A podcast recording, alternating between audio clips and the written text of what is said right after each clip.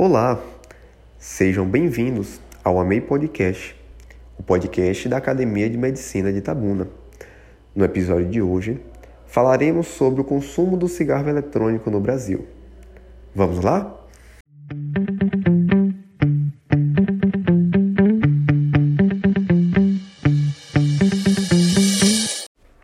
Hoje temos por convidada a nossa acadêmica, a doutora Stefânia Silva Marguto, que é médica, formada pela Universidade de Ribeirão Preto, especialista em clínica médica, pneumologia e endoscopia respiratória. Possui mestrado pelo Programa de Saúde da Família da Uninova FAP, professora do curso de Medicina da Faculdade de Santo Agostinho e acadêmica da Academia de Medicina de Itabuna. Quero dar as boas-vindas à doutora Estefânia e perguntar o que são os cigarros eletrônicos. Os cigarros eletrônicos, eles fazem parte de um conjunto de dispositivos eletrônicos para fumar e tem diversos nomes: smokeless, e-cigar, mod, pod, vape e agora os mais conhecidos como JUUL. Esses últimos têm uma particularidade que vamos falar a seguir. Esses cigarros, eles foram desenvolvidos lá atrás, em 1963, por um americano chamado Gilbert. Só que ele não foi comercializado. Só depois de um grande ato, lá em 2003, que um chinês chamado Hong Lin desenvolveu um novo aparelho e logo em seguida, uns 10 anos depois, em 2013, a comercialização ficou mais maciça. E como esses cigarros funcionam? Esses dispositivos eletrônicos para fumar, eles são mecânico-eletrônico e eles funcionam por acionamento de uma bateria interna, ou como esses mais modernos, até uma bateria externa e recarregável, onde um atomizador aquece e faz com que haja a vaporização de um líquido que é colocado ali dentro ou já existe ali dentro, sendo possível a quem está fumando ou vaporizando, como assim preferem ser chamados, regular, ou seja, manipular a quantidade de aerosol, o que faz com que seja mais atrativo. Os jovens eles podem usar isso de uma forma lúdica, fazendo brincadeiras com essa fumaça ou inibir quase que por completo essa fumaça quando estão em ambientes que eles acham que a presença da fumaça não vai ser agradável. Vale lembrar que nós já estamos na quarta geração desses dispositivos eletrônicos para fumar. Os de primeira geração, lá em 2005 mais ou menos, ele era descartável, não era recarregável e tinha um formato bem semelhante a um cigarro convencional, ao cigarro regular, mas com a pontazinha de LED que iluminava, como se faz, fizesse uma sensação de brasa ali na ponta do cigarro. Esses dispositivos mais atuais, de quarta geração, principalmente o JUS, que são os pods, ele já tem um frasquinho com os e-liquids, e-juices, e eles são recarregáveis, tem esse reservatório que coloca o líquidozinho e eles têm um aspecto muito semelhante a um pendrive. Ele passa é, sem ser muito notado por quem não conhece esse aparelhinho, por exemplo. Essa é a grande questão e o nosso alerta, principalmente para os pais de adolescentes e jovens que podem estar com esse aparelhinho na mochila sem ser nem notado. O que seriam esses líquidos que se colocam dentro dos recipientes? Ah, muito bem. Esse líquido é exatamente o que vai ser vaporizado, o que vai ser inalado. Então, ao tragar, os vapers, esses usuários de dispositivos eletrônicos, como assim preferem ser chamados, eles vão absorver esses vapores, esses aerosóis gerados a partir dessa substância chamada de e-liquid ou e-juice. Esses líquidos contêm solventes, substâncias químicas e principalmente aromatizantes de diversos sabores. Uva, tutti-frutti, morango, algodão doce, amendoim, agora que nós estamos em época de festa junina, o que você puder imaginar. É uma lista muito grande de sabores com cores variadas e cheiros também variados. A tragada, em média, desse cigarro é um pouquinho maior do que o cigarro tradicional. Ela é quase o dobro de tempo. Além do mais, a gente sabe que uma tragada desse cigarro eletrônico, ele corresponde quase que a fumar um cigarro inteiro. É uma quantidade muito grande de nicotina em uma só tragada. A grande questão é que tem uma substância muito conhecida, que é propilenoglicol, que já é usada como aditivo de alimentos para conservação, como solventes na indústria é, de cosmético, como anticongelante nas grandes indústrias para carro e avião. Só que a grande questão de tudo isso é que quando ele é aquecido, ele vai formar outras substâncias. Então, a glicerina vegetal, o propilenoglicol, glic o glicerol, ele vai se decompor gerando outras substâncias, como formaldeído, acetaldeído, acrolina, e elas são citotóxicas, além de carcinogênicas. São irritantes e causadoras de diversas doenças já conhecidas, como enfisema pulmonar.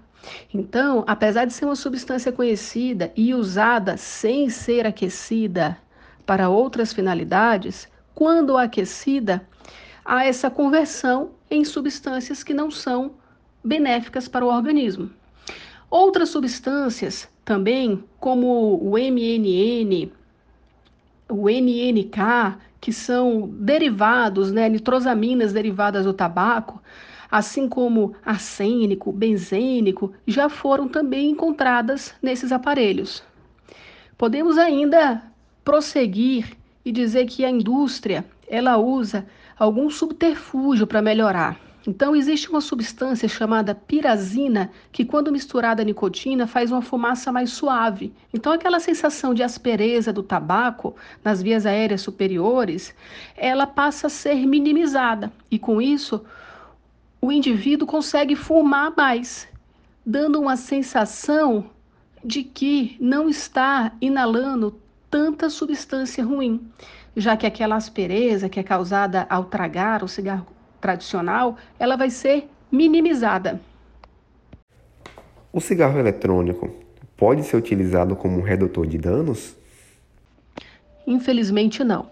No Brasil, o que é utilizado para tratar o tabagismo é terapia de reposição nicotínica em forma de adesivo ou em forma de goma e pastilha, terapia cognitivo-comportamental pelos psicólogos e outras substâncias, outros remédios específicos para isso. Infelizmente, tentar substituir o cigarro tradicional, o queimado, por um cigarro eletrônico é uma ilusão do tratamento do tabagismo. E já se sabe, alguns estudos já comprovaram que os macrófagos alveolares, que são responsáveis pela defesa do trato respiratório, eles, quando são expostos ao cigarro eletrônico, passam a ficar comprometidos. E por isso, essas defesas antimicrobianas pulmonares, elas vão estar mais é, enfraquecidas e deixando o organismo mais predispostos né, a infecções bacterianas ou virais.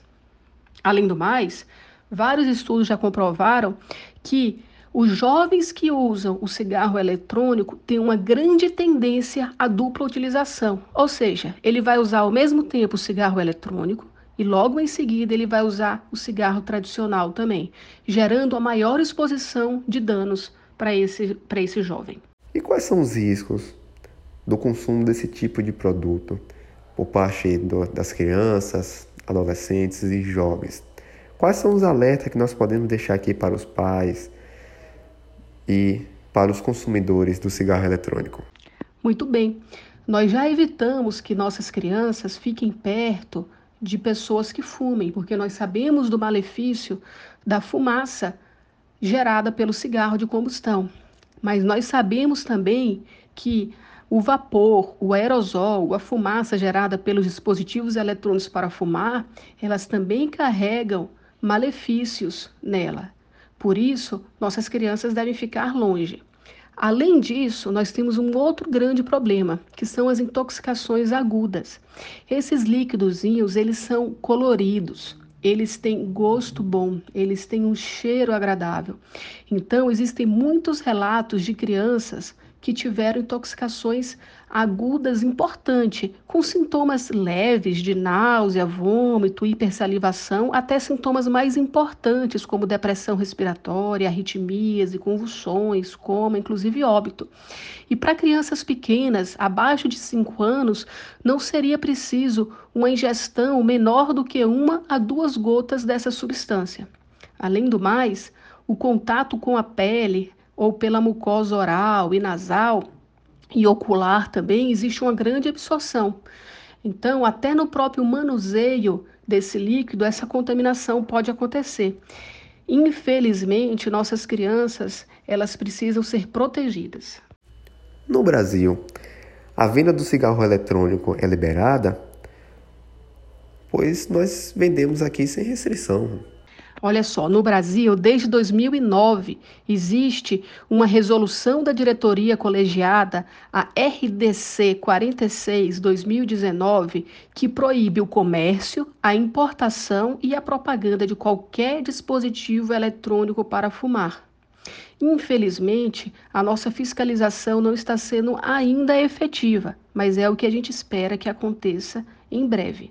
Então, o consumo ele não é proibido, mas a venda, a importação e a propaganda de qualquer dispositivo eletrônico para fumar, ele é proibido. Qual é o papel do marketing na, no aumento né, do consumo do cigarro eletrônico no Brasil? Ah, o marketing da indústria do tabaco usa as velhas estratégias, usando propagandas associadas a um desejo de glamour, esporte, sedução, carros luxuosos, ambientes sofisticados, ambientes de aventura, expressão de autoconfiança, de fama, dissociando qualquer ligação dos danos causados por esses dispositivos eletrônicos para fumar vendendo uma ideia errada de saúde e de bem-estar, exatamente como acontecia no passado. Ah, mas a propaganda não é proibida? Ela é proibida, mas infelizmente na internet existe muito comercial. E nós temos acesso ao comercial, à propaganda através das mídias sociais de outros países, aonde não é proibido. Então, infelizmente, os nossos jovens têm esse acesso. Assim como o comércio pela internet, principalmente de outros países, ele acontece de uma forma muito intensa. Existem alguns dados estatísticos sobre esse assunto? Existe sim. Nós temos um dado bem recente de abril agora de 2022, o relatório do Covitel, que é o inquérito telefônico de fatores de risco para doenças crônicas não transmissíveis em tempos de pandemia. Ele mostrou que pelo menos um a cada cinco jovens entre 18 e 24 anos no Brasil já tinha experimentado alguma forma de tipo de dispositivo eletrônico para fumar. Então, é muito importante que os pais, as mães, os responsáveis legais, eles estejam atentos a esses jovens, porque é exatamente agora a atual forma de entrada a nicotina tem sido através de cigarros eletrônicos e não do cigarro convencional, o cigarro de combustão. E qual o papel das políticas de saúde no Brasil sobre esse assunto? Ah, o Brasil é um país que ele está na vanguarda dessas políticas. Nós temos o Programa Nacional de Controle do Tabagismo, que tem a meta de fazer uma redução da morbimortalidade por doenças tabaco relacionadas, ou seja, ele tem como objetivo reduzir as doenças e reduzir as mortes que o cigarro ocasiona. E aí ele lança mão de várias estratégias, né? O programa Saber Saúde, prevenindo o início do consumo do tabaco. O programa que faz com que haja uma proteção da população sobre a exposição da poluição tabágica ambiental, através daqueles programas de promoção de ambiente livre de tabaco. Existem vários programas é, relacionados à cessação de tabagismo pelo SUS, várias estratégias econômicas taxando o imposto maior do cigarro. Existem estratégias de comércio e de marketing proibindo essas, essas propagandas em televisão, em outdoor, proibindo também é, o consumo de cigarros em telenovelas, em filmes brasileiros e existindo a obrigatoriedade de ter uma advertência nos maços de cigarro sobre esses malefícios. Além disso, nós temos o Dia Mundial Sem Tabaco, que é o 31 de maio, o Dia Nacional de Combate ao Fumo, que é 29 de agosto, e diversas ações é, relacionadas a esse enfrentamento do tabaco. Então, o Brasil ele, ele é um país que realmente está de parabéns por essas medidas, e o que a gente precisa agora é fiscalizar sobre o comércio dos dispositivos eletrônicos para fumar. É o que precisa ser feito. Acompanhar essa tecnologia fiscalizar, infelizmente, nas mídias sociais, é, fiscalizar através dos sites de internet e proibir essa importação, que é ilegal. Sobre esse dispositivo de quarta geração chamado Ju, que a senhora falou, né, o que é que ele tem de especial? Esse dispositivo foi o que fez a maior propagação em relação ao comércio e a divulgação midiática é, desses aparelhinhos para fumar. Para a gente ter noção do estrago que ele pode causar, um frascozinho do Ju, quando você coloca ali o podzinho, aquele frasco do líquidozinho para fumar, umzinho pode corresponder de 3 a 4 maços de cigarro fumados. E é por isso que quem usa esse tipo de aparelho tem uma falsa sensação de que está fumando menos. Porque em uma única tragada que ele dá, é como se ele tivesse fumado já um cigarro inteiro. Então dá aquela falsa sensação de bem-estar, justamente por essa impregnação de nicotina tão rápida. Infelizmente, nós vamos precisar de algumas décadas para conseguir descrever a magnitude de todos os danos que serão causados pelos dispositivos eletrônicos para fumar.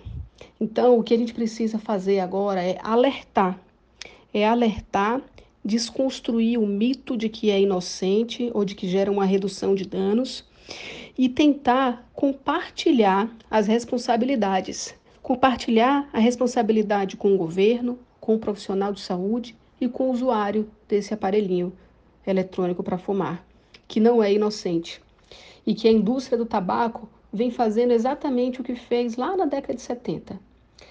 Ela vem recrutando principalmente jovens que serão os usuários por uma longa data é, da, sua, da sua nicotina e do seu dispositivo para ser vendido.